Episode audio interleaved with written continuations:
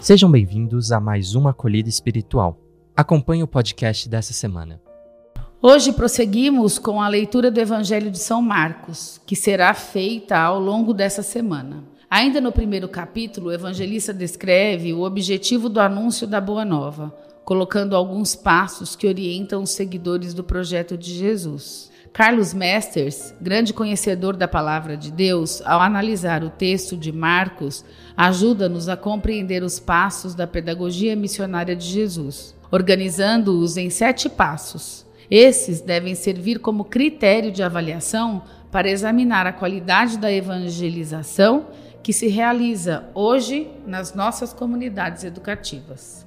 1. Um, a vocação dos primeiros discípulos. A Boa Nova tem como primeiro objetivo congregar as pessoas em torno da proposta de Jesus e assim criar comunidade, estabelecer relações para constituir-se como crentes desse projeto. 2. A admiração do povo diante do ensinamento de Jesus. A Boa Nova faz surgir a consciência crítica para colocar-se na realidade da vida e conseguir perceber os rumos que dignificam e preservam a vida acima de tudo. 3.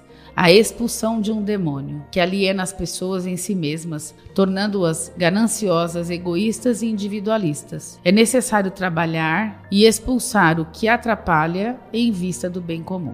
4 a cura da sogra de Pedro e de muitos outros doentes. A boa nova é a notícia e o efeito que atende e cuida da vida do doente, do impossibilitado de estar para o outro e procura restaurá-la para o serviço. 5. Jesus ora num lugar deserto. A boa nova se recompõe, se restabelece e se realimenta dos desejos do Pai, que é que todos sejam felizes e a fonte para isso é a oração. 6 o anúncio da Boa Nova pelas veredas da Galileia. A Boa Nova exige que o missionário mantenha a consciência da missão e nunca se contente com os primeiros resultados. O anúncio deve ser chegar nas terras que ainda não conhecem a boa notícia. 7.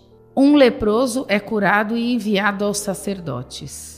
A boa nova é a notícia que acolhe os marginalizados, que os cura, mas que tem por condição a reintegração, a convivência e o serviço à comunidade. Estes pontos caracterizam o anúncio da Boa Nova realizado por Jesus e assumido plenamente pelos primeiros cristãos. Devem, portanto, imprimir o caráter dos seguidores de Jesus, como também orientar, hoje mais que nunca, as ações do currículo das nossas escolas e creches cristãs católicas agostinianas. Assim, se na comunidade educativa alguém estiver excluído sob qualquer condição de adaptação, de aprendizado, de integração, a boa nova ainda não se concretizou. A meta primordial precisa ser resgatar todo e qualquer marginalizado e estimulá-lo para que assuma o protagonismo, com o compromisso de cuidar plenamente das diferentes maneiras da vida se manifestar como Jesus o fez. Vai apresentar-te ao sacerdote e ofereça o sacrifício prescrito por Moisés. Isto é, a sua dignidade de ser humano foi resgatada. Por isso,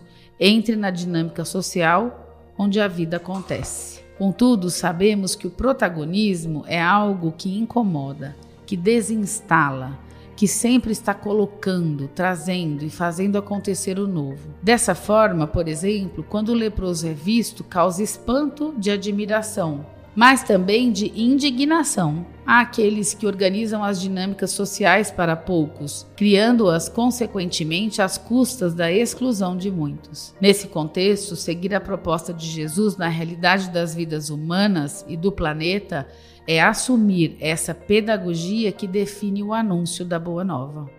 Essa foi a acolhida espiritual da SAEA. Para acompanhar outras, fique ligado nos nossos canais e redes sociais. Até a próxima semana.